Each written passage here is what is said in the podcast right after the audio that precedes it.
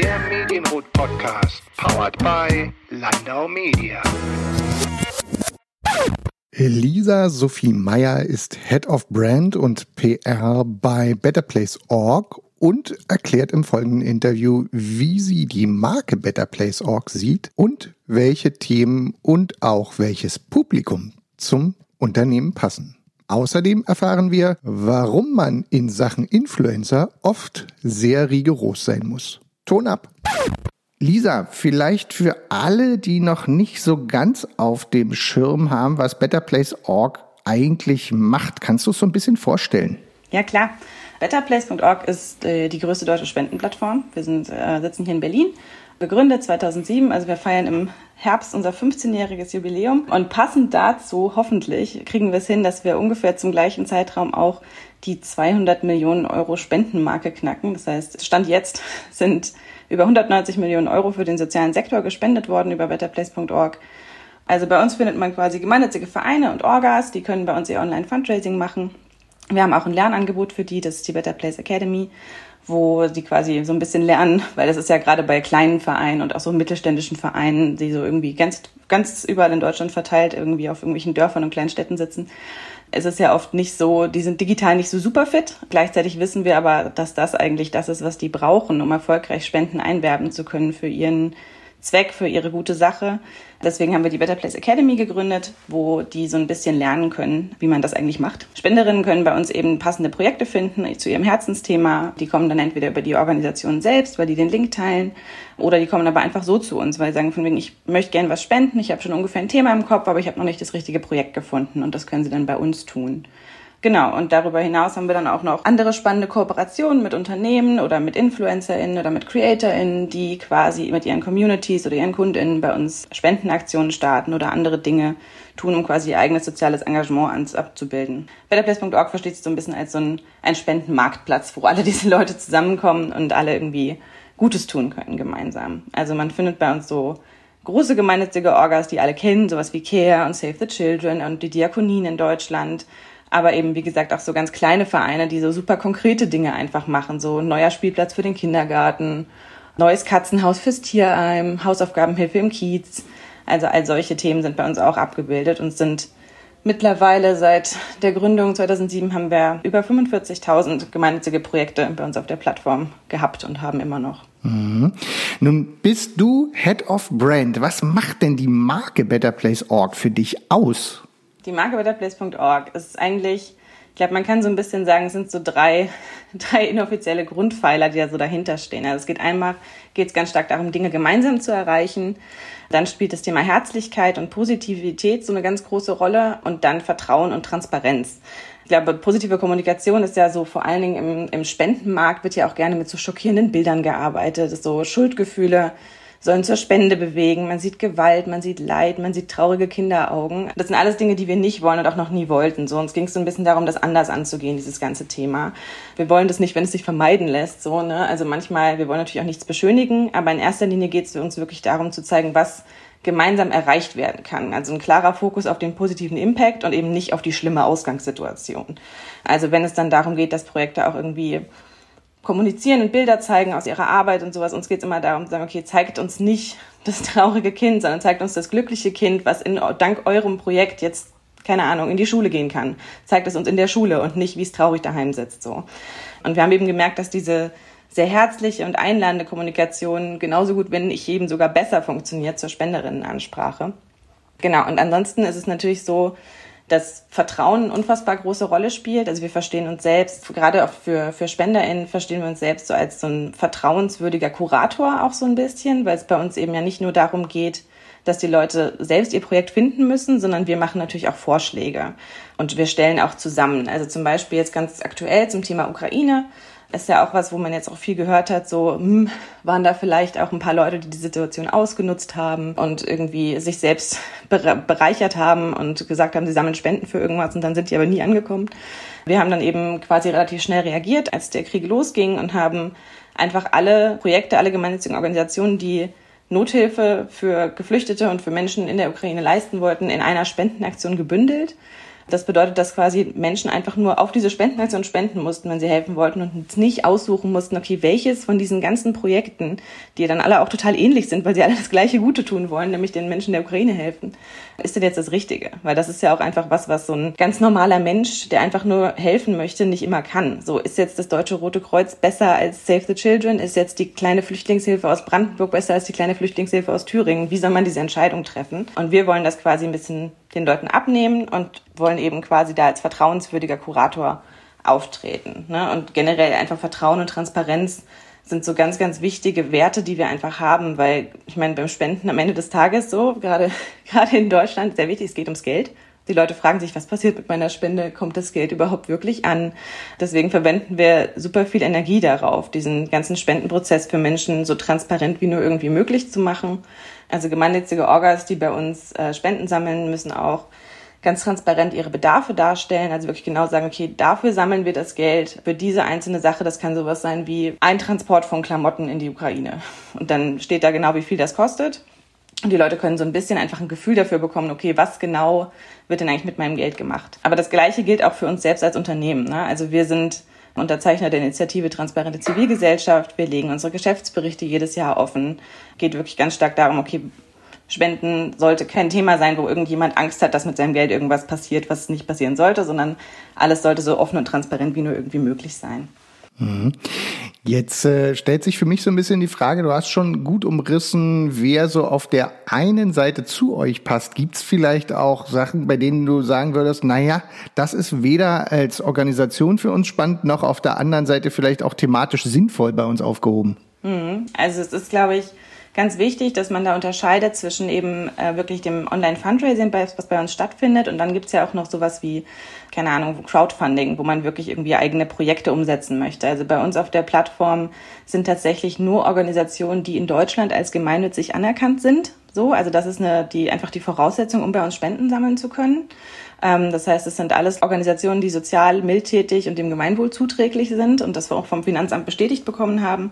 Das ermöglicht uns, dass wir den Leuten natürlich auch Spendenbescheinigungen ausstellen können. Also das ist schon mal so ein, ein Kernthema. Darüber hinaus haben wir aber natürlich auch noch den Anspruch zu sagen, okay, wir sind auch nicht komplett neutral. Wir haben ja auch Werte, wir haben eine Haltung äh, in dieser Welt heutzutage. Das heißt, nicht alle Projekte können bei uns Spenden sammeln. So, wir dulden logischerweise keinen Rassismus, keine Homophobie, keine Transfeindlichkeit, keinen Antisemitismus etc.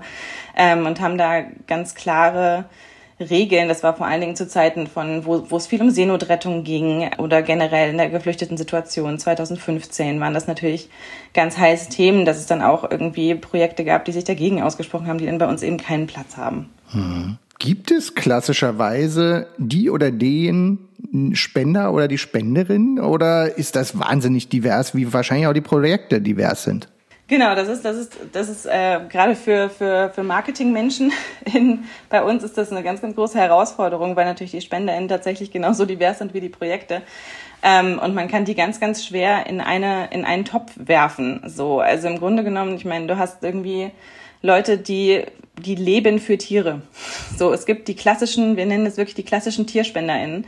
Die geben jeden Euro für Hundefutter im Tierheim, für Straßenhunde in Bulgarien, für Hamsterhilfe in Brandenburg. Also es ist wirklich, das ist, ein, ist eine ganz, ganz spezielle Gruppe von Menschen, die da so unfassbar tierlieb sind. Und dann hat man eben die etwas politischeren Leute, die dann für, genau eben für Seenotrettungsorganisationen spenden oder für generell geflüchteten Initiativen. Und dann gibt's aber auch noch die Umweltspender, die, die gerne Bäume pflanzen mit ihrem Geld. So, also es ist wirklich ganz, ganz schwer, die einzugrenzen, weil wir tatsächlich alle möglichen Altersgruppen natürlich, dadurch, dass wir ein Online-Angebot sind, sind wir ein bisschen jünger. Ich glaube, ich habe es jetzt nicht nochmal nachgeguckt, aber ich bin mir relativ sicher, dass es äh, der durchschnittliche deutsche Spender, nicht nur online, sondern allgemein, ist, glaube ich, ungefähr 75 Jahre alt. Bei uns ist der Durchschnitt natürlich, wir wissen es auch nicht genau, weil wir die Daten nicht haben, wir fragen nicht nach Geburtsdatum, aber er ist wesentlich jünger, logischerweise. Das heißt aber trotzdem, wir haben so eine Bandbreite wirklich von Menschen ab Anfang 20 eigentlich bis auch ins hohe Alter hinein, die alle ihre ganz eigenen äh, Interessen haben und für die spenden. Also bei so einem segmentierten äh, Publikum, wie erreicht ihr die? Also was musst du oder was müsst ihr auch als euer Team tatsächlich auch unterschiedlich an Kanälen bespielen, um tatsächlich die Leute zu erreichen? Genau, also wir arbeiten gerade bei der Spenderinnenansprache, wo es ja wirklich eben um diese Segmente geht, ganz viel mit E-Mail-Marketing. Also ne, wenn die Leute sich für unseren Newsletter angemeldet haben nach einer Spende, dann wissen wir ja ungefähr, was sie schon interessiert, wofür haben sie schon mal gespendet, welche Kategorie ist das so ungefähr, können die dann quasi gezielt wieder ansprechen, eben was diese Themen angeht. Das gleiche passiert auch mit Regionalität. Wir haben natürlich auch ein, gerade in Berlin eine große, weil wir auch hier am bekanntesten sind, haben wir hier eine, eine große Community sozusagen von Leuten, die wir auch über unseren Newsletter ansprechen können. Und da gibt es eben dann zum Beispiel, wenn es auf Weihnachten zugeht, ist das immer ein ganz großes Thema, zum Beispiel das Weihnachtsessen für Berliner Obdachlose. So, das ist halt so ein klassisches, klassisches Berlin-Thema. Das bekommen dann natürlich auch noch nur die Berlin-Menschen ausgespielt. Und so geht's aber auch mit ein paar anderen großen Städten, wo sich das wirklich lohnt, da eigene E-Mail-Marketing-Verteiler zu haben. Gleichzeitig muss man aber auch sagen, wir verstehen uns ja auch als jemand, der sagt, wir setzen auch Themen und wir sagen auch, was gerade wichtig ist, beziehungsweise wenn wir es nicht tun, tun es auch die Medien. Das heißt, bei manchen Themen ist es uns tatsächlich gar nicht so wichtig, worauf jemand schon vorher gespendet hat, weil wir einfach denken, das ist ein Mensch, der spendet überhaupt. Das heißt schon mal, der hat ein Interesse daran, mit seinem übrigen Geld was Gutes zu tun. Und wenn wir dem was vorsetzen und sagen, hier guck mal, das ist was, wofür es sich lohnt. Wir sagen, das ist eine gute Organisation, wir kennen die, wir vertrauen denen, das ist ein aktuelles Thema, wie eben zum Beispiel Ukraine. Dann ist es egal, ob du vorher nur für Tiere gespendet hast. Dann erzählen wir dir trotzdem, dass es jetzt die Leute in der Ukraine Hilfe brauchen. Man muss auch immer gucken, dass die die Leute nicht zu sehr in eine Schublade zu stecken äh, an der Stelle. Gleichzeitig machen wir natürlich auch viel über Social Media, gerade Instagram, wobei wir gemerkt haben, dass Spendenaufrufe über Social Media nicht wirklich gut funktionieren. Das ist einfach, wenn die Leute auf Social Media unterwegs sind, dann sind die am Scrollen. Dann wollen die ein bisschen was angucken. Dann wollen die vielleicht ein bisschen Info haben, aber in erster Linie wollen die sich, glaube ich, berieseln lassen und sind da jetzt nicht in dem Moment, wo sie sagen, oh ja, jetzt ist der Moment, wo ich irgendwie 50 Euro spende. Für uns äh, als Brandteam ist das natürlich total hilfreich, weil das, ne, für, für Brand Awareness klappt das natürlich trotzdem wunderbar. Aber generell also wirklich konkrete Spendenakquise über Social Media haben wir festgestellt, ist nicht so unbedingt das Richtige. Genau, und dann haben wir eben noch äh, logischerweise auch Google Ads einfach ganz normal im, im Marketing-Mix mit drin. Und was dann natürlich super spannend ist und ganz, ganz viel eine ganz große Rolle spielt, gerade bei der Akquise von jüngeren SpenderInnen oder auch bei dem Bekanntmachen von uns bei jüngeren SpenderInnen, ist das, was wir mit quasi dieser dritten Zielgruppe machen. Ne? Ich meinte ja schon, wir haben quasi die SpenderInnen auf der Plattform, logischerweise, dann die NGOs und dann das, was wir Aktiviererinnen nennen. Das sind Unternehmen oder wie gesagt eben Twitch-CreatorInnen, ähm, InfluencerInnen. Und wenn die quasi anfangen, so, das sind, sind Leute, die wir sonst nie erreichen würden. Ne? Also wir hatten das jetzt ganz viel Letztes Jahr schon nach der Flut war das ganz groß. Dann gibt es zweimal im Jahr große Charity-Streams auf Twitch von einer Gruppe von Menschen, äh, Friendly Fire und Blut für die Welt. Jetzt auch für die Ukraine gab es auch einen unfassbar großen Zusammenschluss von, von StreamerInnen, deutschen StreamerInnen, die auf Twitch einfach Charity-Streams gemacht haben, über Wochen hinweg und ihre komplette Community aktiviert haben, für diesen guten Zweck, also für Menschen in der Ukraine zu spenden. Und das sind, das ist für uns total wertvoll. Ähm, also wir unterstützen die dann eben, wir haben die, haben irgendwann angefangen, eben genau in diese, in diese Nische reinzugehen, sagen, okay, wir entwickeln Tools, damit die Leute quasi Widgets einbinden können in ihren Twitch-Streams mit einem Spendenzähler, mit irgendwie kleiner Nachrichtenbox, wo ein Kommentar angezeigt wird, höchster Spende-Alert ähm, und all sowas, sodass sie das quasi genau in ihren Charity-Stream einbauen können. Unser Logo ist dann ein bisschen drauf, wenn sie das wollen. Das bringt dann eben die Leute, also eine ganz, ganz spannende junge Zielgruppe zu uns. Mhm. Wir sprechen gerade zu einem Zeitpunkt, ähm, wo es deutlich mehr als ein Problem mit genau Influencerinnen gibt. Gibt es für euch eigentlich eine Chance, da auch einen gewissen Selbstschutz an den Tag zu legen, um zu gucken, dass man da nicht irgendwo mit reinläuft, wo man dann als Organisation vielleicht auch dasteht und wie so ein begossener Pudel und so denkt, ja, mit dem sollten, hätten wir vielleicht nicht arbeiten sollen. Ja, wir sind da tatsächlich relativ rigoros, ähm, was irgendwie, das gilt für, auch für Unternehmenskooperationen übrigens, nicht nur für InfluencerInnen, dass wir uns die Leute vorher sehr, sehr genau angucken. Einfach dadurch, also ich meine, wir sind selbst gemeinnützig, wir haben irgendwie sehr hohe Werte, die wir an uns selbst stellen und die stellen wir eben auch an die Leute, mit denen wir zusammenarbeiten. So, das heißt, wenn es irgendwie darum geht, dass eine neue Kooperation gestartet wird, dann gibt es ein kleines Gremium, das sich den jeweiligen Kooperationspartner sehr genau anguckt und also auch aus allen Bereichen. So, also da sitzt dann jemand vom vom Kundenservice, da sitzt dann jemand von von den Entwicklern, einfach damit wir alle Perspektiven, die wir so im Unternehmen haben, zusammenbringen. Und alle gucken da mal drauf und sagen, okay, ist das jemand, mit dem wir zusammenarbeiten wollen? Wollen wir diesen, mit diesem Menschen oder mit diesem Unternehmen, wollen wir das? Äh, passt das zu uns? Und da wird dann logischerweise auch sowas abgeklopft wie, okay, wie hoch ist die Greenwashing-Wahrscheinlichkeit hier gerade? Und bei Streamern und Influencern wird natürlich geguckt, haben die irgendwelche problematischen Dinge schon mal gepostet? Aber das ist auch, ich glaube, gerade bei diesen, bei den InfluencerInnen und bei den StreamerInnen haben wir unfassbar positive Erfahrungen gemacht, weil das teilweise so herzensgute Menschen sind, die einfach so viel Spaß haben mit ihren, mit ihren Spielespielen im Internet und sich dabei zugucken lassen.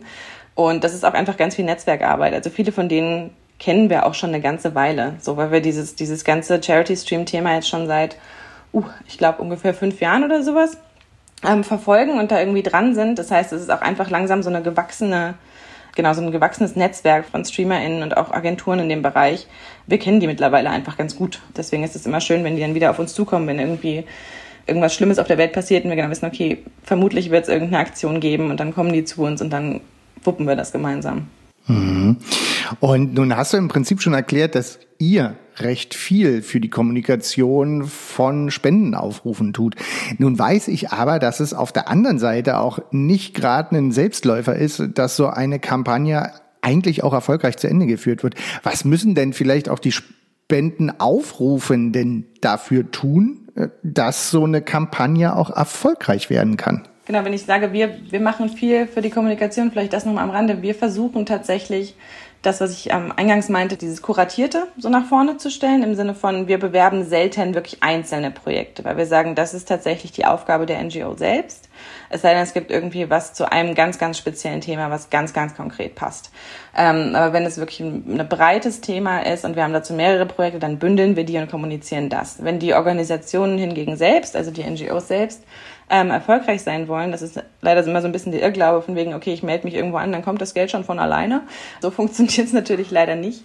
Im Grunde genommen ist es wirklich so, es geht darum, viel und transparent zu kommunizieren aktiv zu sein. Die Leute haben, also die NGOs haben bei uns die Option, äh, die Möglichkeit, Bilder hochzuladen, logischerweise, und vor allen Dingen auch Neuigkeitenberichte zu schreiben. In ihrem Projekt auf unserer Seite haben sie wie so ein kleines eigenes Newsletter-Tool, wo sie Leute, die schon mal für ihr Projekt gespendet haben und gesagt haben, hey, ich will wissen, wie es mit dem Projekt weitergeht, weil ich habe ja jetzt hier einmal Geld gelassen, die wieder anschreiben können. Und das können die so oft machen, wie sie wollen. Ähm, und haben dann quasi die Möglichkeit, mit Bildern und äh, einfach zu schreiben, okay, das haben wir jetzt mit dem Geld gemacht, das ist passiert, seitdem du das letzte Mal gespendet hast, spende doch mal wieder.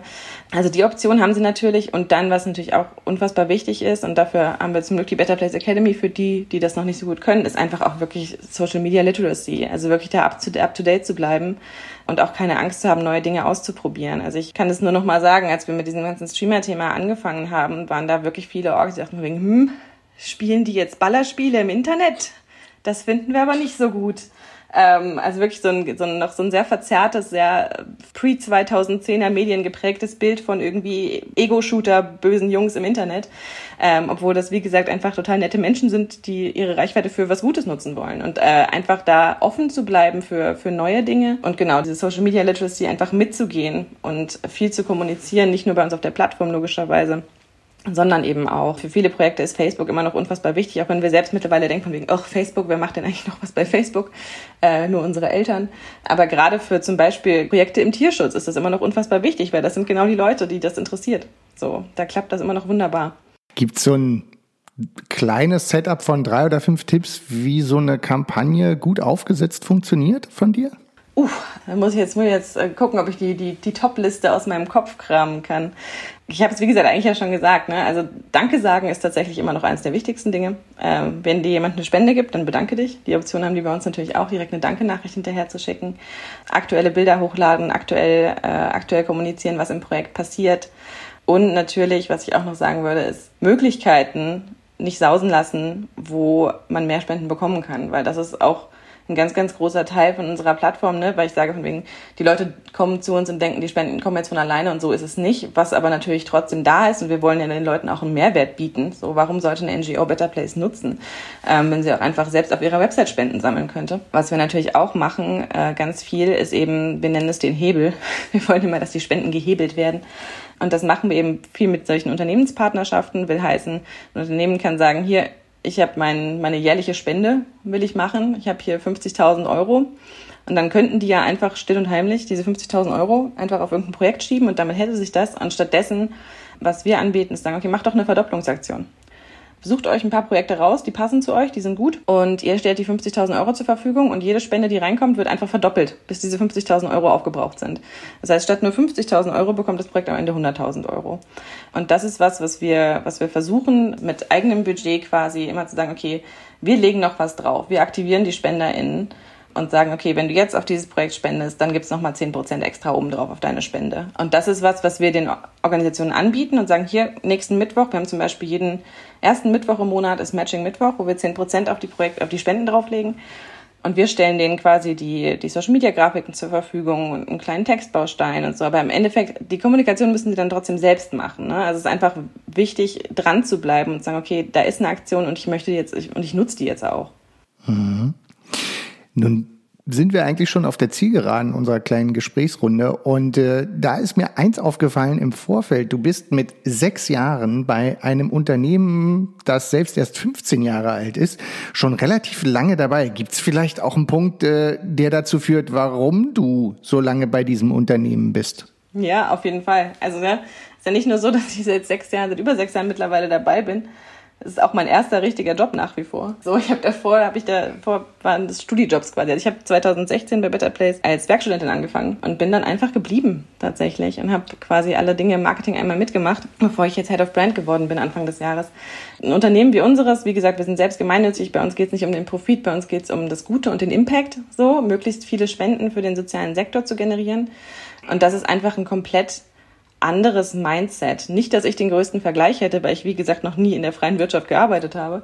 Aber ich kenne das von ganz vielen KollegInnen, die einfach sagen, die hatten irgendeinen Corporate-Job und dann haben sie gesagt, okay, was mache ich hier eigentlich? Gerade in der Welt wie, wie unserer, gerade wo es so viele Probleme gibt, wo so viele Dinge passieren, wo immer größere Awareness dafür herrscht, dass einiges schief läuft und wir einiges ändern müssen, ist es, glaube ich, so ein ganz, ganz persönlicher Drang von, von vielen Menschen zu sagen, okay, Vielleicht sollte ich auch einfach was Sinnvolles mit meinem Job tagsüber machen. Für mich ist es einfach ein total schönes und angenehmes Arbeiten. So, wenn man einfach genau weiß, ich arbeite jetzt hier nicht dafür, dass irgendjemand besonders viel Profit bekommt. Ich arbeite auch nicht für irgendein Produkt, was mich absolut überhaupt gar nicht interessiert, sondern es geht wirklich darum, wir alle gemeinsam im Büro, wenn wir denn da sind und nicht im Homeoffice, wir arbeiten für das Gute. Und das ist eine ganz, ganz spezielle und ganz besondere, ganz besonderes Arbeitsklima einfach. Und bis jetzt konnte ich mir noch nicht vorstellen, das zu verlassen, so, weil es einfach sehr erfüllend ist, muss ich sagen.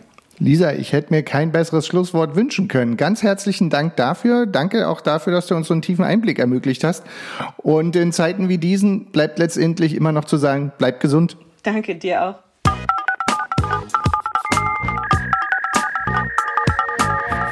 Medienhut Podcast, powered by Landau Media.